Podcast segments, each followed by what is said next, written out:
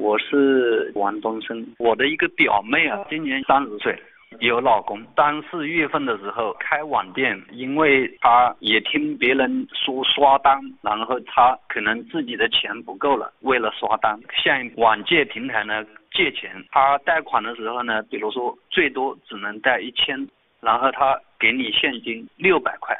但是你还钱要还一千，而且还要另外。再算利息，借了一个平台，然后他会介绍你另外一个平台给你，让你到那个平台也去借，差不多一百个左右平台，平台有很多平台，具体叫什么名字我也不是很清楚。借了十万左右，真正得到的资金的话，应该在六万，还的话要还十万，然后再加利息，就是这样一步一步走向了这个深渊。从九月份开始呢，因为利滚利滚得太快，他资金呢已经还不上了。他呢接到了各种的电话，自己已经承受不了，向我姑妈他们哭诉，然后我姑妈他们呢给他准备了十几万的钱让他去还，家里人到现在已经帮他还了二三十万，外面借钱十几万帮他还，但是可能过个半个月他又电话打来，他说你还有多少钱还没有还，反正他这个利息具体怎么算我们也不知道，钱全部还完，问他有没有了，没有了。但是他过了半个月左右，他又会给你打电话，他说还有利息啊，现在是个无底洞嘛。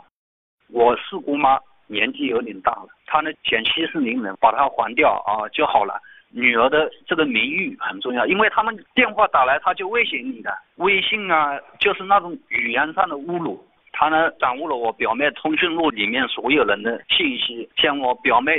通讯录里所有的朋友，包括以前的同事。都接到过骚扰电话，甚至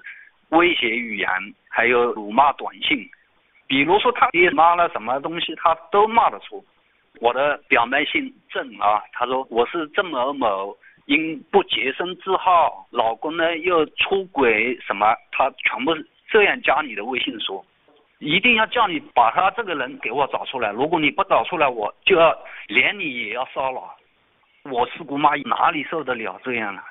我是他表哥，在他通讯录里，我甚至可能一天都接到十个，有时候甚至十二个。如果你不帮他传达意思的话，他就用短信的方式，一个晚上给你发几百条短信。像他公婆那边的话，也是接到短信，说他儿子在外面车祸，让他准备多少钱打到哪个银行卡里，这种短信都已经很多收到过了。你不要说家里的老人，就像我心理承受能力可能还好，我都受不了。老人的话，现在茶饭不思啊，他天天在家里哭，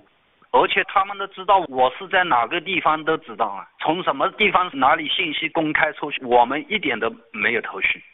现在就是这样僵着嘛，报警派出所也去过，他是不予立案，所以说现在我们也很无助，都人心惶惶，特别是我姑妈他们大一辈的人接到电话根本就就承受不了。